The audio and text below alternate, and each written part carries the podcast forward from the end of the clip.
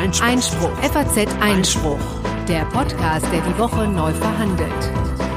Hallo und herzlich willkommen zum Einspruch-Podcast, dem wöchentlichen Podcast der FAZ zu Recht, Justiz und Politik. Heute mit Folge Nummer 128 am 15. Juli 2020. Und wie ihr hört, mit mir Konstantin van Linden sowie mit Hallo, Marlene Grunert ist hier. Ja, hi Marlene. Ähm, Genau, üblicherweise ist das der Punkt äh, der Sendung, an dem ich sage, dass wir wieder wahnsinnig viele Themen äh, für euch haben. Das stimmt diesmal aber gar nicht. Wir haben eigentlich relativ wenige Themen. Äh, obwohl wir eine Woche ausgesetzt haben, ist in der Rechtswelt insgesamt nicht so viel Spannendes passiert.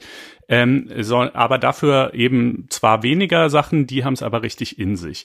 Insbesondere nämlich eine Entscheidung des Verfassungsgerichtshofs Thüringen, die jetzt gerade wenige Stunden äh, vor der Aufnahme hier gefallen ist, zum Paritätsgesetz, das in diesem Land ja bekanntlich verabschiedet wurde und die äh, gleichmäßige Besetzung der Landeslisten mit Männern und Frauen vorsah. Das war natürlich politisch ein hoch umstrittenes Gesetz und ist jetzt, so viel können wir schon mal vorwegnehmen, vom Verfassungsgerichtshof aufgehoben worden, allerdings mit einer 6 zu 3 Entscheidung. Es gab also auch drei Richter oder genau genommen zwei Richterinnen und einen Richter, die das anders gesehen haben. Wir schauen uns gleich mal an, äh, wie da jeweils so das Für und Wider lautete und was das vielleicht auch für andere ähnliche Gesetzesvorhaben in anderen Ländern bedeutet.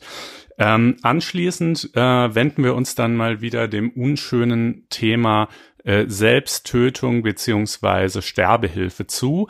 Ähm, da hat das Bundesverfassungsgericht eine Entscheidung gefällt, äh, die an sich ist jetzt zwar vielleicht nicht bahnbrechend, aber sie wirft ein Schlaglicht auf die fortgesetzte Weigerung des Bundesgesundheitsministers, einem anderen Urteil, das eigentlich schon ein paar Jahre zurückliegt und vom Bundesverwaltungsgericht stammt, Folge zu leisten. Jens Spahn ist sehr kreativ darin, da immer wieder neue Begründungsansätze zu finden, äh, warum dieses Urteil, das eigentlich recht klar ist in seiner Weisung, irgendwie trotzdem nicht umgesetzt werden müsste. Ähm, das schauen wir uns also als zweiten größeren Komplex der Sendung an. Und ja, dann sind wir auch schon beim gerechten Urteil angelangt anschließend. Ähm, also wie ihr seht, ein etwas abgespecktes Programm, aber ähm, wenn wir nicht in die Breite gehen, gehen wir in die Tiefe äh, und das machen wir jetzt mit Thüringen. Ähm, da hat es ja bekanntlich ähm, die, die, dieses recht umstrittene, aber eben von der rot-rot-grünen Mehrheit verabschiedete äh, Paritätsgesetz gegeben, das vorsieht, dass ähm, zur nächsten Wahl, naja, da muss man schon fast vorsichtig sein. Eigentlich sollte es zur nächsten Wahl ähm, äh, in Kraft treten. Aber da die Wahl in Thüringen ja jetzt vorgezogen wird auf das Jahr 2021 infolge dieses ganzen Thüringer Wahldebakels, äh, über das wir hier auch ausführlich gesprochen haben, sollte es erst zur überletzten nächsten Wahl in Kraft treten. Jetzt kann man sagen, es wird gar nicht in Kraft treten, weil es aufgehoben wurde. Ähm, was hätte es vorgesehen? Es hätte vorgesehen, dass die Parteien ihre Listen äh, abwechselnd mit einer Frau und einem Mann besetzen müssen.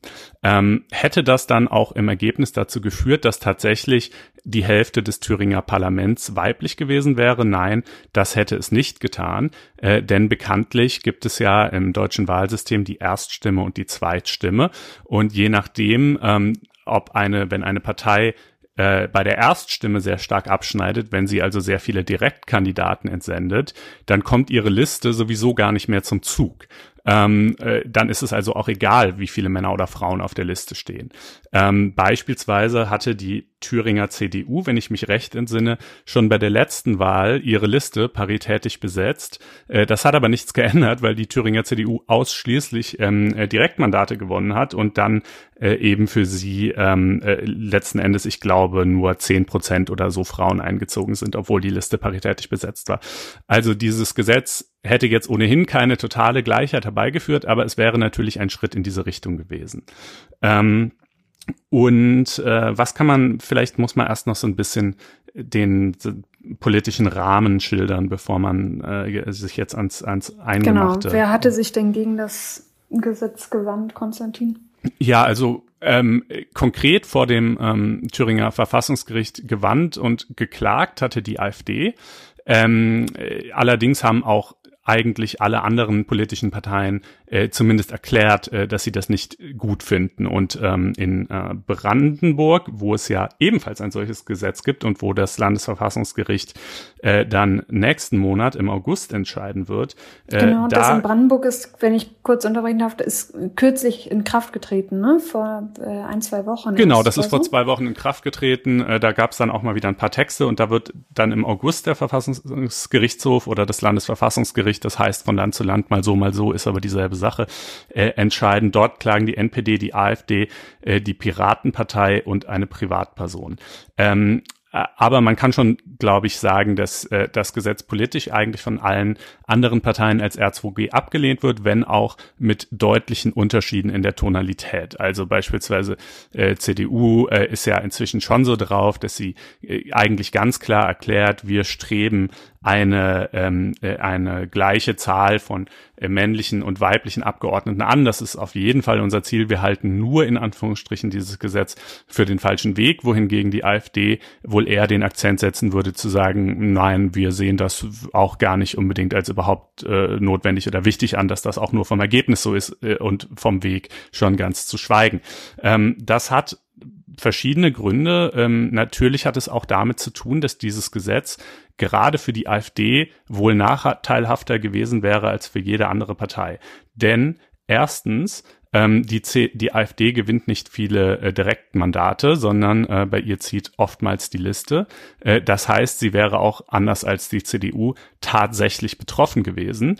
Und zweitens, die AfD hat von allen politischen Parteien die mit Abstand geringste Zahl weiblicher Mitglieder, nämlich Kilometer, also 50 Prozent weibliche Mitglieder hat übrigens keine politische Partei, nicht mal die Grünen oder die Linken, aber die sind halt deutlich näher dran. Da bewegt es sich, glaube ich, so in den äh, hohen 30ern bis 40ern. Ähm, äh, bei der AfD sind es irgendwas um die äh, ich glaube, zehn Prozent oder so in der Größenordnung. Das heißt, die hätte auch wirklich ein manifestes Problem gehabt, überhaupt ähm, dann genügend geeignete Kandidatinnen zu finden, ähm, um, um äh, die äh, entsprechend die Liste eben entsprechend zu besetzen. Also das ist natürlich so ein bisschen die Hintergrundmusik. In den deutschen Landesparlamenten ist es äh, im Ergebnis sehr unterschiedlich. Die äh, niedrigste Zahl beträgt 22 Prozent, die höchste 48 Prozent vom Frauen im Parlament. 48 Prozent sind es, meine ich, in Hamburg. Da ist also mhm. ohne ein solches Gesetz fast schon Parität gegeben, was ja zeigt, es kann offensichtlich auch ohne ein solches Gesetz funktionieren. Andererseits kann man natürlich auch sagen, in vielen, in den allermeisten Landesparlamenten oder auch im Bundestag, wo es ähm, 31 Prozent Frauen sind, äh, hat es ja offensichtlich bisher nicht funktioniert. Ähm, deshalb ja eben auch der Versuch, das jetzt äh, zumindest ein Stück weit zu erzwingen. Ähm, und ähm, jetzt äh, gucken wir uns vielleicht erstmal so ein bisschen die Argumente der Mehrheit am Verfassungsgerichtshof an, die das Gesetz aufgehoben haben und äh, und dann auch die Argumente der beiden Sondervoten. Äh, es ist ähm, also die Mehrheit von sechs äh, Richtern, ähm, tatsächlich sind es in diesem Fall auch alles Männer gewesen, ähm, sagt, naja, das Gesetz ist natürlich ein Eingriff in die Freiheit und die Gleichheit der Wahl ähm, weil äh, einerseits die Wähler nicht mehr frei sind, anders besetzte Listen zu wählen. Ja, das ist äh, sozusagen du kannst zwar natürlich immer noch äh, zur Urne gehen und genauso äh, dein Kreuz bei der von dir präferierten Partei machen, wie ähm, wie du das vorher auch konntest, aber was und wen du damit konkret wählst, äh, das wird halt quasi schon vorgezeichnet, vorgeprägt. Ja, also dieser vorbereitende Akt der Listenaufstellung, der wirkt dann auch auf die Wahlrechtsausübung des Bürgers ein. Und das ist ja auch logisch, ne? Denn in der Tat, äh, die Listenaufstellung ist natürlich ein total wichtiger vorbereitender Akt. Ähm, es geht dabei immer um den Erfolgswert der abgegebenen Stimme, ne? Also was die abgegebene Stimme bewirkt im Einzelnen. Genau, genau. Ähm, wenn es einer Partei, sagen sie dann äh, als nächstes, äh, vielleicht gar nicht gelingen sollte, wie jetzt beispielsweise der AfD, ähm, äh, überhaupt äh, genug äh, Kandidatinnen aufzustellen oder sie das nicht wollen würde oder so und sie dann deshalb im Ergebnis äh, einfach weniger Mandate bekäme, weil sie halt keine hinreichend große weibliche Liste hat, äh, dann würde das natürlich erst recht den Erfolgswert beeinträchtigen. Dieses Argument finde ich jetzt so ein bisschen, das finde ich jetzt ehrlich gesagt eines der schwächeren Argumente äh, der Mehrheit, aber es gibt ja auch noch eine Menge andere. Äh, Äh, als nächstes sagen sie dann, und das finde ich fast noch wichtiger oder zumindest mal genauso wichtig, ähm, es ist ein Eingriff in das Recht der Parteien auf Betätigungsfreiheit, Programmfreiheit und Chancengleichheit. Ähm, und zwar gleich in verschiedener Hinsicht. Ne? Das mit der Chancengleichheit, also die, die, das besteht schon mal auf mehreren Ebenen, ja, weil zum Beispiel wie ich gerade sagte, die CDU berührt dieses Gesetz einfach gar nicht. Die CDU gewinnt so viele Direktmandate, dass dieses Gesetz keinen Effekt auf sie hat. Ähm, die AfD hingegen zum Beispiel würde es stark berühren. Das hat jetzt erstmal noch gar nichts damit zu tun, wie viele Frauen da sind oder was für eine Politik die machen, sondern es hat einfach nur mit, äh, mit dem unterschiedlichen Erfolg in den Wahlkreisen zu tun. Ähm, das ist die eine Art, wie es die Chancengleichheit berührt. Es gibt aber natürlich auch noch eine andere und da kommt dann die Programmfreiheit so ein bisschen mit ins Spiel. Denn die Tatsache, dass Rot-Rot-Grün es leichter haben werden, eine paritätische Liste aufzustellen. Das tun sie ja, glaube ich, ohnehin schon, äh, freiwillig, aus einer freiwilligen Selbstverpflichtung heraus. Ähm, weil, also die Tatsache, dass ihnen das leichter fällt, weil sie mehr weibliche Mitglieder haben, die ist natürlich ein Wettbewerbsvorteil. Und warum haben sie mehr weibliche Mitglieder? Naja, darüber kann man jetzt natürlich ähm, lange streiten. Ein Grund ist sicherlich, weil sie aktiver um weibliche Mitglieder werben. Ein anderer Grund ist aber auch, würde ich jetzt jedenfalls mal als These formulieren, scheint mir nicht ganz unplausibel zu sein, würde mich interessieren, was du dazu denkst, ähm, dass sie tendenziell eine Politik verfolgen, die für Frauen attraktiver ist. Also ich glaube, es ist kein Zufall, dass die Partei äh, oder Parteien, die eher Aspekte des nachhaltigen äh, und harmonischen Zusammenlebens betonen, mehr weibliche Mitglieder haben und dass die Partei, die die härteste Law and Order und Abschottungspolitik ähm, verfolgt, mehr männliche Mitglieder hat. Und das sagt jetzt übrigens nichts Gutes über Männer aus, aber trotzdem, äh, wenn das, wenn diese These von mir so stimmen sollte, äh, dann müsste man ja sagen, dann ist das ja sozusagen auch mittelbar eine Benachteiligung, die quasi in die Parteiprogrammatik hineinwirkt. Ja, natürlich. Also das ist, äh, glaube ich, erwiesenermaßen so, dass die Programmatik der Parteien natürlich Auswirkungen auf die Zusammensetzung ihrer Mitglieder hat. Also äh, auch ganz unmittelbar. Nicht jetzt so über die Rückschlüsse, die du ziehst, was zum Beispiel harte Law and Order Politik angeht, sondern natürlich ähm, auch ähm, unmittelbar darüber, welche Partei sich etwa stärker für Fragen der Gleichberechtigung und Emanzipation, äh, Vereinbarkeit, Beruf, Familie, solche Dinge einsetzt, zieht dann eben auch mehr Frauen in, bei den Mitgliedern an. Ich glaube, da äh, das ist schon naheliegend, dass das ja, in diesem unmittelbaren Sinn ist es, ist es, ist es natürlich erst recht naheliegend und ich glaube, es gibt aber selbst auch noch diesen etwas entlegeneren Sinn. Äh, und das ist natürlich tatsächlich, äh, wäre das eine sehr problematische Lage, in die die AfD, ich nehme jetzt mal immer die AfD als Beispiel, weil sie halt das krasseste Beispiel ist, aber sinngemäß kann man das auch für die FDP und für die CDU sagen, da ist es nur nicht ganz so ausgeprägt. Ähm, es wäre natürlich ähm, wirklich misslich für die AfD, wenn sie einerseits sagt, wir haben unsere politischen Positionen hinsichtlich äh, so Themen wie, wie Gleichberechtigung und, äh, und Genderfragen und so weiter und die sind halt so, wie sie sind und wir finden die so richtig und wir können und dürfen diese Politik machen. Diese Politik macht uns aber nun mal äh, im Durchschnitt eher unattraktiv für Frauen. Und jetzt ja. sind wir aber trotzdem gezwungen, gleich viele Frauen wie Männer aufzustellen. Natürlich stellt das für uns ein Problem dar. Und natürlich ist dieses Problem auch gewissermaßen gewollt und dieser, dieser, dieser Wettbewerbseingriff. Ja, natürlich. Klar. Das war auch für die Richter jetzt in Thüringen, glaube ich, ein ganz maßgebliches äh, Argument, oder? Mhm, ja, das war schon, das war in der Tat auch ein, ein recht äh, wichtiges Argument. Wir haben die Entscheidung, leider ist die Entscheidung im Volltext jetzt wirklich erst eine halbe Stunde vor der Sendung erschienen. Ähm, wir, ich sag mal, wir haben unser Bestes gegeben. Wir werden jetzt nicht jedes ähm, Detailargument hier präsentieren können. Ähm, aber ich glaube, wir haben einen ganz guten Überblick auch aus dem Verfolgen der Debatte im Vorfeld. Also so diese ganzen. Ähm, also Sie sagen dazu, vielleicht um das ja? nochmal aus der Mitteilung des Gerichts äh, zu zitieren, da heißt es eben wörtlich, die Parteien wären in der Freiheit eingeschränkt, das eigene Personal zu bestimmen und ihr Programm mit einer spezifisch geschlechterbezogenen Besetzung der Listen zu untermauern. Ja. Und das ist eben jeder Partei selbst überlassen, ob sie das tun möchte oder nicht, argumentieren mhm. die. Das als noch extremeres Beispiel, auch wenn eine solche Partei jetzt nicht im Landtag vertreten ist, aber man könnte sich ja zum Beispiel auch eine dezidierte Männerrechtepartei vorstellen. Eine Partei, die sagt, ähm, hört mal her, Männer sind viel häufiger von Alkoholismus betroffen, viel häufiger von Obdachlosigkeit betroffen, viel häufiger ähm, äh, von, ähm, äh, von Suizid betroffen, viel häufiger von allen möglichen anderen unschönen Dingen betroffen, was übrigens stimmt. Also so ist es ja nicht, ne? Und, äh, äh und, und deshalb wollen wir dezidiert ähm, äh, nur Männer entsenden müssten die dann auch eine paritätische Liste aufstellen oder gäbe es dann vielleicht wenigstens Verdiener-Ausnahme? Ne? Also und sinngemäß so nur natürlich. Vorstellbar ist alles. Vorstellbar ist alles, genau. Ähm, so, also diese Eingriffe, gibt es diese Eingriffe, bestreiten übrigens auch die beiden Sondervoten nicht. Das ist ja auch ähm, äh, nicht von der Hand zu weisen. Ähm, die Frage ist jetzt halt, gibt es irgendeinen Grund, der das rechtfertigen könnte.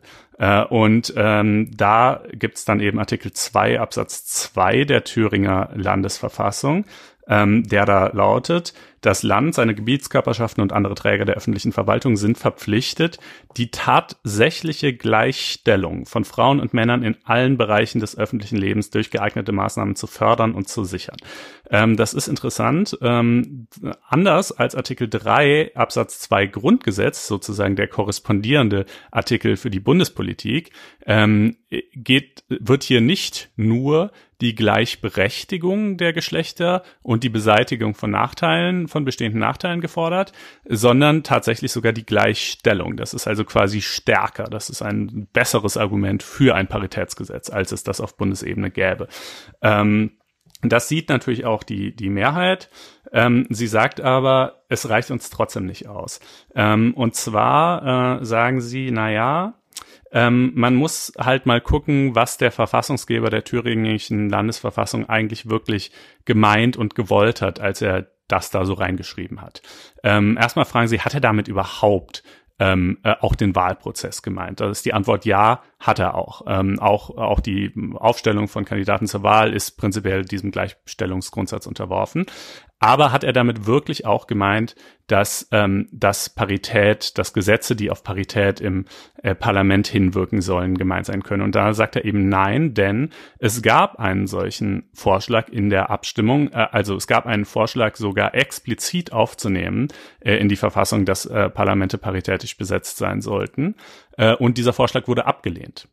Und äh, daraus folgern sie dann, naja, also offensichtlich wollte man das ja gerade nicht, was auch immer der Bedeutungsgehalt des Artikels 2 Absatz 2 sein mag, ja, der, der gilt ja auch noch für tausend andere Dinge. Das hier war er offenbar gerade nicht, denn gerade diese Frage, die, über die wurde ja sogar explizit entschieden und, ne, und zwar anders.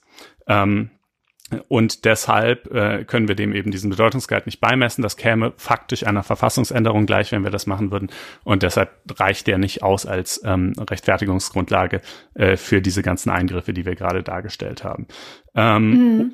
Vielleicht, ähm, bevor wir auf die Sondervoten ja sicher auch gleich noch mal kurz zu sprechen ja. kommen, oder? Ja, auf jeden ähm, Fall. Noch, ein, noch eine Ergänzung, die ähm, ganz interessant ist das Gericht hat sich auch äh, mit Repräsentationsfragen ähm, natürlich in dieser Entscheidung befasst und nochmal klargestellt, dass eben die Abgeordneten eines Landtages das Wahlvolk in dessen Gesamtheit repräsentieren und nicht ähm, im Sinne Einzelner. Und ja. ähm, da heißt es eben auch in der Mitteilung nochmal, die Sicherung der Wahl dient als Integrationsvorgang auf die Integration politischer Kräfte, jedoch nicht auf eine Integration von Frauen und Männern als Geschlechtergruppen. Das ist äh, auch ein Gedanke, der noch mehr hervorgehoben werden sollte, glaube ich. Ja, das ist natürlich ähm, auch immer ein Argument der Gegner ähm, dieses Prinzips, dass sie sagen, äh, Abgeordnete sind Vertreter des ganzen Volkes ähm, ein Mann, ein männlicher Abgeordneter kann sich genauso für die Interessen von Frauen einsetzen, wie sich eine weibliche Abgeordnete für die Interessen von Männern einsetzen kann. Und nur weil die Hälfte der Bevölkerung weiblich ist, heißt es nicht, ähm, dass deshalb auch unbedingt die Hälfte des Parlaments weiblich sein müsste und dass andernfalls, wenn das nicht so ist, eben die Interessen der weiblichen Bevölkerungshälfte im Parlament nicht äh, nicht äh, angemessen ähm, äh, berücksichtigt werden könnten. Äh, denn wenn man so denken würde, wenn man das so annähme, äh, dann müsste man ja in einem nächsten Schritt fragen, Moment mal, wie viel Prozent der Bevölkerung haben eigentlich Migrationshintergrund? W muss das nicht auch im Parlament korrespondieren? Wie viel Prozent der Bevölkerung sind in welcher Altersgruppe? Ja, es, also ich sag mal, jemand, der kurz vor der Pension steht, äh, der hat sicherlich auch andere politische Interessen als jemand, der am Beginn seines Arbeitslebens steht. In Hinblick auf ganz viele ja. Fragen, auf, auf Umweltpolitik, auf Rentenpolitik, auf alles Mögliche, ja. Ähm, vielleicht sind die Interessensunterschiede da sogar noch viel ausgeprägter, als sie zwischen Männern und Frauen sind, oder zumindest sind sie ähnlich ausgeprägt. Also wenn wir anfangen würden, zu sagen, ähm, äh, jeder kann irgendwie jede Gruppe, die, die man so definiert und wie viele definiert man eigentlich, ähm, muss entsprechend ihres Bevölkerungsanteils im Parlament vertreten sein. Äh, wo hören wir dann auf und wo führt das eigentlich hin? Äh, das Gegenargument dazu lautet genau. halt, ja gut, diesen Gleichstellungsauftrag, den gibt's aber eben jetzt nun mal nur für Männer und Frauen und eben nicht für alle möglichen anderen Gruppen. Ne? Also äh, diese Debatte jetzt über die rechtlichen Aspekte und die Aufstellung von Wahllisten, um die es hier ging, soll natürlich nicht darüber hinwegtäuschen, dass es eine, einen breiten Konsens darüber gibt, dass es sehr sinnvoll ist, mehr Frauen ähm, als Mitglieder von politischen Parteien zu gewinnen und auch auf diesem Wege schließlich in Ämter zu haben und ähm, als Abgeordnete von Parlamenten zu ähm, bekommen. Das ist ja auch der Grund, warum die CDU sogar gerade über eine Quote nachdenkt. Ja, da würde ich auch gerne über das Generelle für und wieder, äh, auch über die Entscheidung hinaus, würde ich gerne äh, am Ende nochmal ähm, mit dir sprechen. Äh, jetzt ähm, kommen wir aber erstmal noch äh, eben zu den Sondervoten. Also es gibt zwei Sondervoten, äh, eines von einer Richterin und das andere äh, von eben der anderen Richterin sowie einem männlichen Richter. Ähm, und äh, die ähneln sich in der Argumentation, aber setzen doch etwas andere Akzente. Ähm, das erste Sondervotum sagt, äh, also beide Sondervoten sagen natürlich im Ergebnis, naja, Artikel 2 Absatz 2 reicht als Rechtfertigungsgrund eben doch aus. Ja, was anderes kommt ja auch nicht in Betracht. Ähm, das erste Sondervotum sagt, ähm, äh, es stimmt zwar, dass damals, als der Artikel 2 Absatz 2 ähm, äh, in die Thüringer Verfassung aufgenommen wurde, Änderungsanträge, die eine ausdrückliche Parität für das Parlament vorsahen, abgelehnt wurden. Daraus können wir aber nicht ableiten, ähm, dass Artikel 2 Absatz 2 heute auch nicht taugen würde als Rechtfertigungsgrundlage für ein solches Paritätsgesetz. Denn erstens, äh, damals ging es ja sogar um tatsächliche parlamentarische Parität und die würde ein Paritätsgesetz ja sowieso nicht bewirken. Das habe ich ja eingangs gesagt. Das würde zwar die Zahl von Frauen im Parlament steigern, aber aufgrund dessen, dass es eben nur hinsichtlich der Zweitstimme und der Listen wirkt und es aber noch die Erststimme gibt äh, und äh, es eben noch deutlich mehr männliche ähm, Wahlkreiskandidaten gibt als weibliche, würde es also sowieso ja noch dabei bleiben, dass, dass es immer noch mehr Männer wären. Ähm, und zweitens, ähm, äh, äh, sei das Abstimmungs, dann kommen noch so ein paar Detailargumente, sei das Abstimmungsergebnis damals auch nicht näher begründet worden und so weiter. Und das zweite Sondervotum sagt dann ja, und außerdem ähm, muss man auch nicht so sehr am ähm, historischen, äh, an, äh, an der historischen Absicht des damaligen Gesetzgebers festhalten, sondern lieber am Wortlaut der Norm. Und der Wortlaut der Norm fordert halt Gleichstellung, nicht Gleichberechtigung, sondern Gleichstellung von Mann und Frau. Und das ist doch wohl total klar, äh, dass es dann natürlich ein Paritätsgesetz tragen kann. Ähm, und selbst der äh, hinsichtlich des Grundgesetzes, äh, obwohl dort ja tatsächlich nur von Gleichberechtigung die Rede ist, hat das, habe das Bundesverfassungsgericht bereits 1992 entschieden, Zitat, faktische Nachteile, die typischerweise Frauen treffen, dürfen wegen des Gleichberechtigungsgebots durch begünstigende Regelungen ausgeglichen werden. Ähm, und insofern müsse man halt quasi sehen, dass einfach die Debatte heute weiter sei, dass man ähm, erkannt habe, äh, dass Frauen zwar gleichberechtigt sind, klar, ne, jede Frau darf sich zur Wahl stellen, das ist niemandem verboten, aber dass es eben systemische Aspekte gibt, die äh, zu einer, die dazu führen, dass Frauen das halt in geringerer Zahl tun ähm, und die sozusagen eine faktische Benachteiligung darstellen. Und ähm, äh, da sei quasi äh, die, die historischen Argumente, dass damals die, diese ausdrückliche Parität abgelehnt worden sei, äh, die seien halt nicht stark genug. Und schließlich ähm, sei ja auch noch zu bedenken, wenn dann mit der Wahlrechtsgleichheit argumentiert würde äh, und dem Erfolgswert der Stimmen, naja, es gäbe ja schließlich auch so Dinge wie Überhangmandate, Mindestwahlalter, Auf, Ausschluss von der Wahl aufgrund eines Richterspruchs, Unterschriftenquorum, um sich überhaupt als Kandidat aufstellen zu können. Also ähm, äh, es gäbe ja auch viele andere Dinge, ähm, die quasi den, die, diese, diesen Erfolgswert oder diese Wahlgleichheit verzerren, ähm, äh, die man aber trotzdem offensichtlich auch für okay hielte. Und ähm, zu allerletzt, äh, es sei ja ähm, ebenfalls äh, bei Verabschiedung der Verfassung auch keine Sperrklausel vorgesehen gewesen. Ne? Also bekanntlich fünf Prozent Sperrklausel, wenn eine Partei drunter landet, äh, dann zieht sie halt nicht ein. Das verzerrt den Erfolgswert natürlich krass.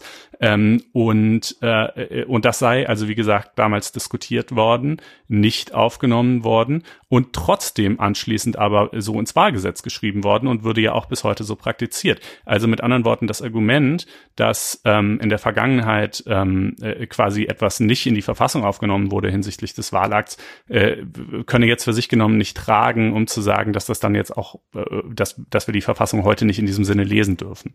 Ähm, das sind so die Argumente der äh, beiden Sondervoten. Äh, wie gesagt, sicherlich nicht alle, ähm, aber ich glaube, das sind die großen Linien. Ja, dann kommen wir jetzt zur Sterbehilfe, oder? Äh, ja, können wir machen. Wir haben ja über das Thema äh, Parität und zum Beispiel auch über die Frage, werden Frauen tatsächlich diskriminiert ähm, in der Politik und ist die niedrige Zahl von Abge weiblichen Abgeordneten wirklich Ausfluss von Benachteiligung in diesem Podcast auch schon an anderer Stelle verschiedentlich gesprochen. Da packen wir auch nochmal Links in die Show Notes. Also äh, wer sich da noch vertieft mit beschäftigen möchte, der kann das dann gerne nachhören. Ähm, aber ich würde sagen, an dieser Stelle reicht's und wir kommen in der Tat zur Sterbehilfe. Ja, das ist nämlich auch eine komplizierte Angelegenheit, um die es da geht. Ähm, wir wollen hier heute sprechen über einen Beschluss des Verfassungsgerichts, der am 20. Mai gefällt wurde und Ende Juni veröffentlicht worden ist. Und ähm, um diesen Beschluss zu verstehen, muss man ein bisschen zurückgehen. Es geht in diesem Beschluss um eine Vorlage des Verwaltungsgerichts Köln, da haben sich also die Richter mit Auslegungsfragen an das Verfassungsgericht gewandt. Und dieser Vorlage aus Köln liegt ein Urteil des Bundesverwaltungsgerichts von 2017 zugrunde. Damals haben die Leipziger Richter entschieden, dass der Staat, namentlich das Bundesinstitut für Arzneimittel und Medizinprodukte, ähm, unheilbar kranken Menschen in einer Extremlage ein ähm, Betäubungsmittel zur Selbsttötung nicht verwehren darf. Es geht da um das Betäubungsmittel Pentobarbital. Und dieses Urteil von 2017 hat viele überrascht. Ähm, die Richter haben da eben sehr deutliche Worte gesprochen und den Staat ähm, in, in gewisser Weise verpflichtet ähm, und haben aber sich weniger ausführlich damit befasst, ähm, wie frei eigentlich eine derartige Entscheidung sein kann. Also wie frei bestimmt äh, dieser Suizidwunsch ähm, in bestimmten Situationen überhaupt ist und wie überhaupt eine zuständige Institution wie das Bundesinstitut für Arzneimittel und Medizinprodukte ähm, über derartig heikle Fragen entscheiden kann. Und ähm, auch der Bundesgesundheitsminister Jens Spahn hat dieses Urteil harsch kritisiert. Er hat damals argumentiert, dass die Richter den Staat zwingen, etwas zu tun, was das Gesetz untersagt. Spahn beruft sich, berief sich damals auf das inzwischen aufgehobene Verbot der geschäftsmäßigen Sterbehilfe.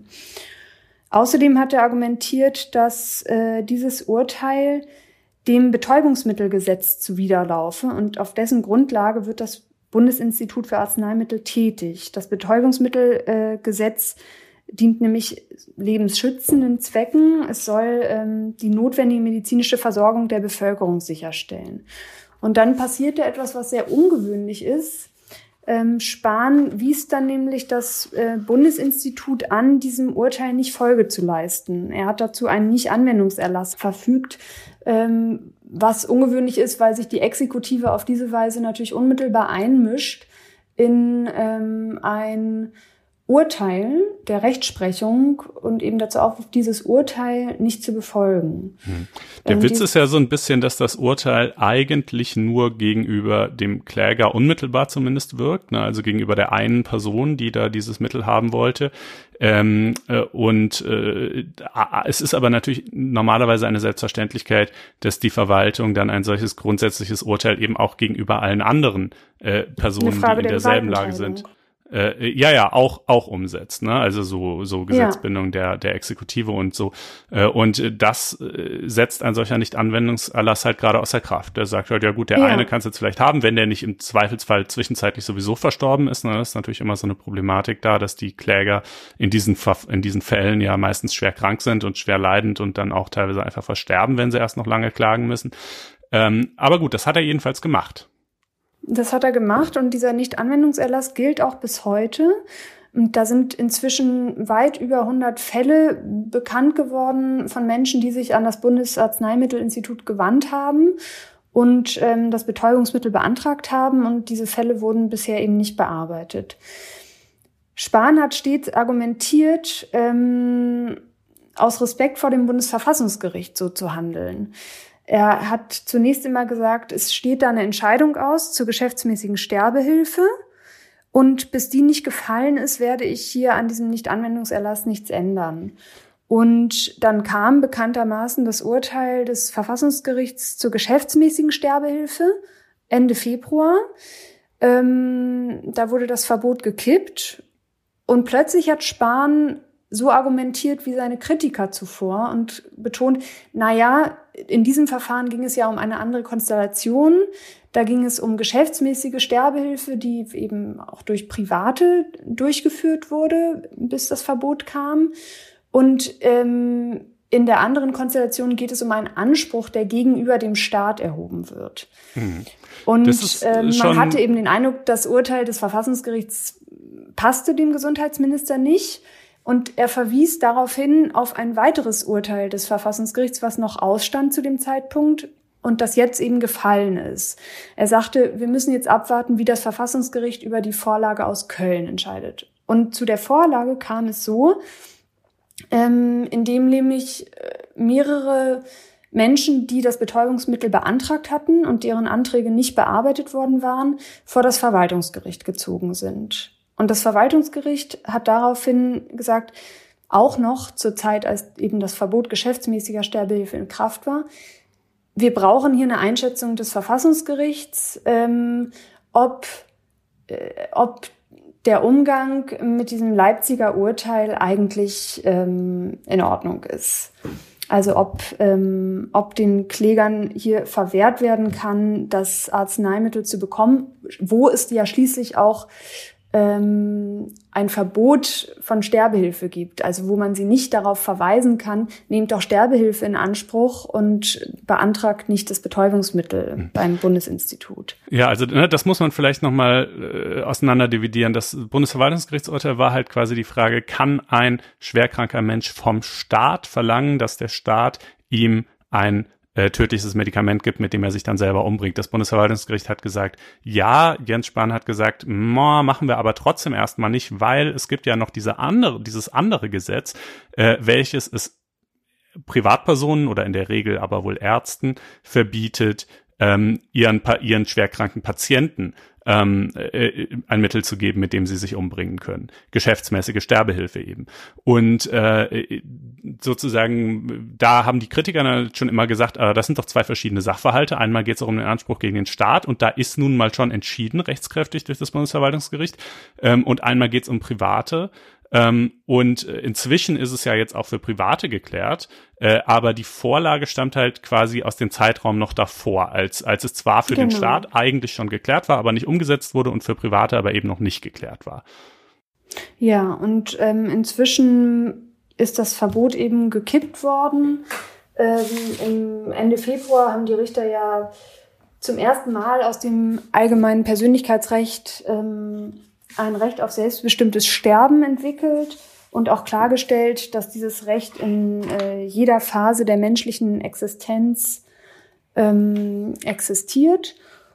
Und insofern hatte sich die Vorlage aus Sicht des Verfassungsgerichts, und das war jetzt auch so zu erwarten, überholt. Also ähm, die Richter haben gesagt, die Frage zum Beispiel, ob es zumutbar sei, Sterbehilfe in Anspruch zu nehmen, anstatt dieses tödliche Betäubungsmittel zu erwerben, stell, stelle sich heute ganz anders als noch zur Zeit, als die Vorlagefrage formuliert wurde.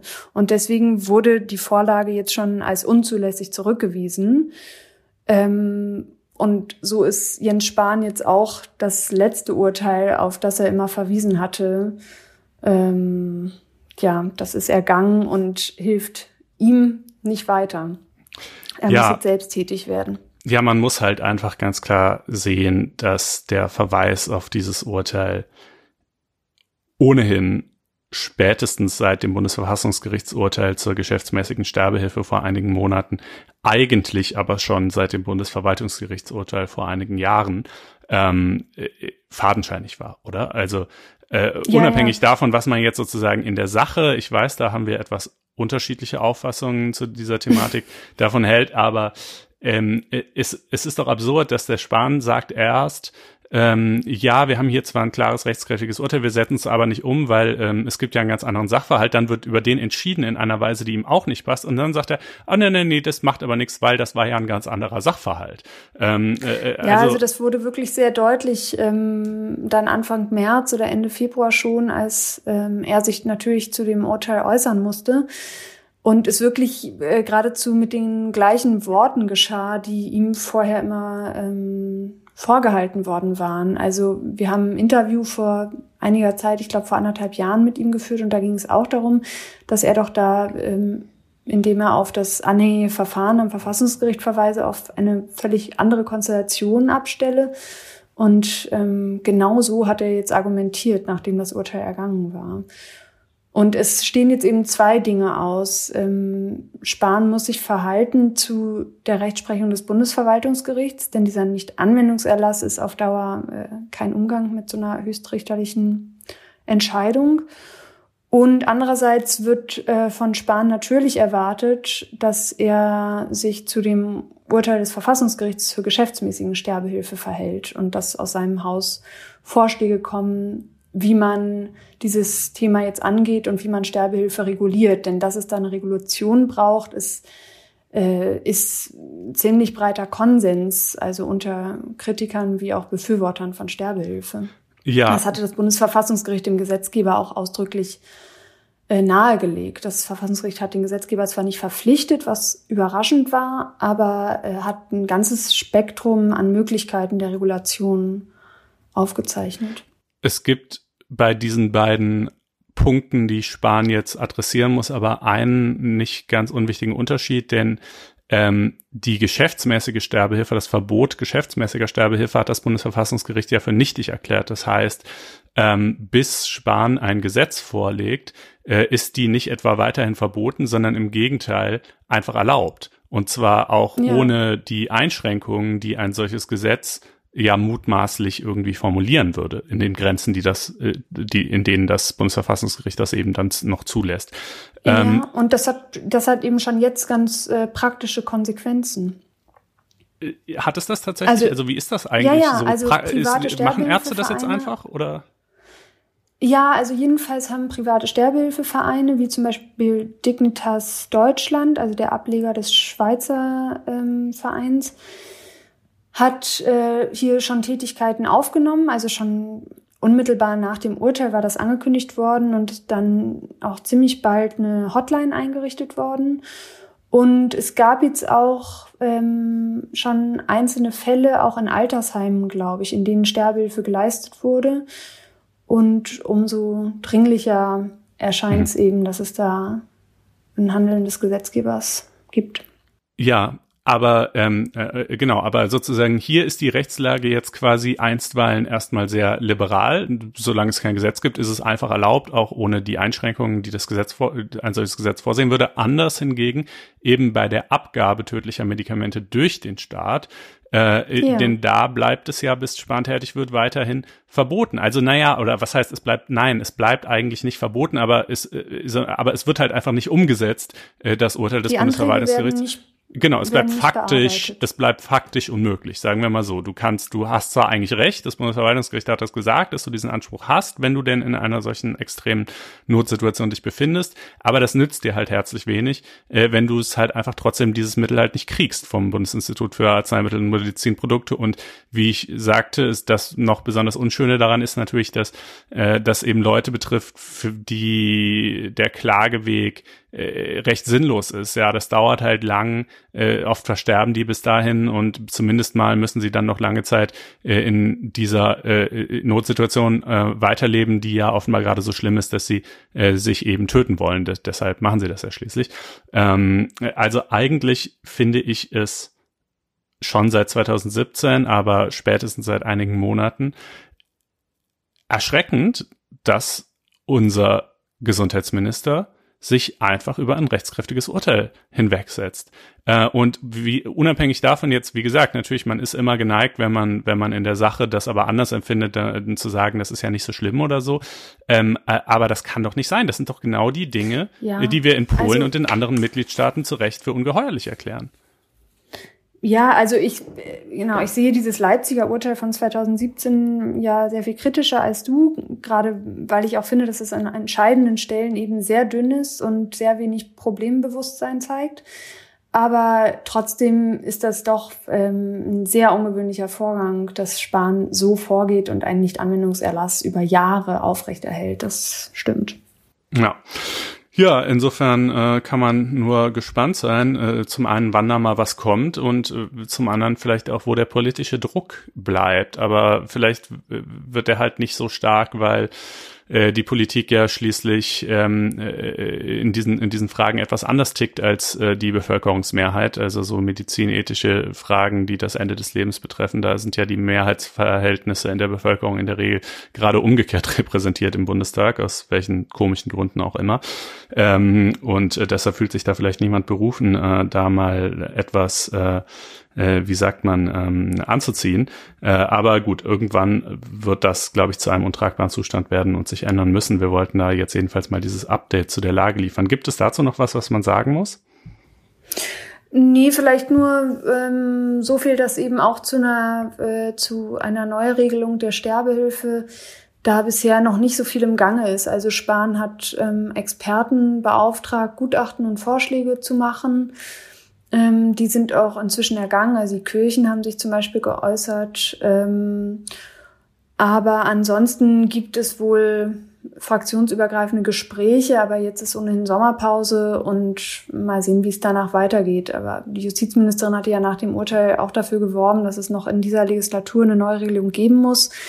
Ähm, muss man mal sehen, wie das dann nach der Sommerpause weitergeht. Mhm. Ähm, gut, dann kommen wir doch als nächstes schon zum gerechten Urteil, oder? Ja, genau. Das kommt, also es geht im Grunde um zwei Entscheidungen, die aus Nordrhein-Westfalen kommen.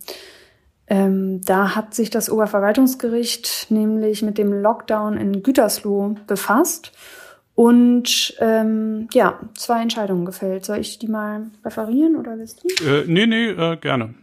Wir haben damit endlich mal wieder was zum Thema Corona in der Sendung, nachdem wir eine Zeit lang nur über Corona und dann eine Zeit lang überhaupt nicht mehr über Corona geredet haben. Äh, versuchen wir es jetzt mal mit einem Mittelweg. Ja, also ähm, die erste dieser Entscheidungen ist vom 29. Juni und es geht eben um den Lockdown, der im Kreis Gütersloh verhängt worden war, nachdem es bei Tönnies zu dem Massenausbruch gekommen war. Da gab es ja über 1500 Infizierte, woraufhin das Land Nordrhein-Westfalen dann eine neue Corona-Verordnung erlassen hat, ähm, mit weitreichenden Beschränkungen, so wie man das ab Ende März äh, in ganz Deutschland kannte. Also nur noch zwei Personen oder Personen aus einem Haushalt ähm, durften zusammen auf die Straße. Theaters, Kinos, äh, Fitnessstudios, Schwimmbäder, alle mussten wieder schließen.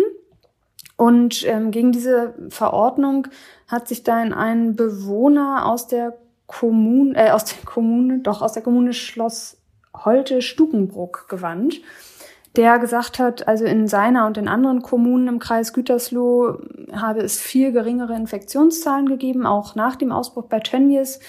Und insofern sei die Verordnung völlig unverhältnismäßig, räumlich zu weit gefasst und ähm, würde eine Stigmatisierung aller Bewohner des Kreises Gütersloh bedeuten. Und ähm, diesem Antrag sind die Richter aber nicht gefolgt. Äh, sie haben gesagt, zu diesem Zeitpunkt, in dem man unmittelbar nach diesem Massenausbruch noch sehr wenig darüber wusste, wohin äh, sich der überall verlagern würde und wie weit das Infektionsgeschehen voranschreiten würde, war ähm, das Land durchaus berechtigt, so weitreichende Maßnahmen zu ergreifen. Ähm, man konnte nicht davon ausgehen, dass die Infizierten sich äh, an einem Ort aufhalten würden, sondern musste es für möglich halten, dass eben die Infektionsketten äh, weitergetragen werden würden. Und außerdem sei diese Verordnung ja zeitlich sehr begrenzt gewesen, nämlich nur für eine Woche sollte sie gelten und ähm, flankiert von Massentestungen. Also insofern haben die, ähm, hat das Gericht diese Verordnung zu diesem Zeitpunkt für verhältnismäßig befunden. Eine Woche später kam dann schon die nächste Entscheidung, nämlich am 6. Juli. Und da hatte das Land Nordrhein-Westfalen eine zweite Corona-Verordnung für Gütersloh erlassen, die ähnlich drastisch war wie die erste. Aber der Massenausbruch war da eben schon eine Weile wieder her gewesen. Ähm, und gegen diese zweite Verordnung hat sich ein Spielhallenbetreiber gewendet. Und ähm, dem haben die Richter dann Recht gegeben und haben gesagt, im ersten Moment ähm, haben, hat das Land eben alles richtig gemacht, indem sie so drastische Maßnahmen verhängt haben. Aber schon eine Woche später hätte man sehr viel mehr gewusst durch die Massentestungen über den Verlauf des Infektionsgeschehens und hätte auch nicht mehr in der dringlicher Weise Zeit gewinnen müssen, um den Ausbruch zu verhindern, und deswegen ähm, hätte die Maßnahme, also die Verordnung, schon eine Woche später sehr viel differenzierter sein müssen.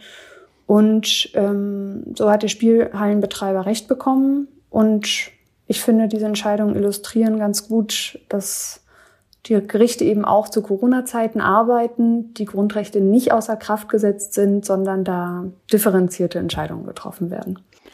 Ja, vielleicht auch noch differenziertere als äh, in den Anfangstagen der Corona-Zeit. Ja. Da war man ja, äh, das Problem äh, ist ja eigentlich fast immer dasselbe, nämlich dass der Gesetzgeber halt in einer Situation tatsächlicher Ungewissheit agiert. Äh, man weiß ja nie so genau, wie weit, wie groß ist der Ausbruch wirklich und wie weit ist er vielleicht schon vom ursprünglichen Ausbruchsherd äh, äh, weitergetragen worden an andere Orte oder nicht. Und ähm, je größer diese Unsicherheit ist, desto und je größer die Bedrohung ist natürlich, desto weiter ist auch erstmal der Spielraum des Gesetzgebers. Deshalb war das in der ersten Woche auch noch alles fein.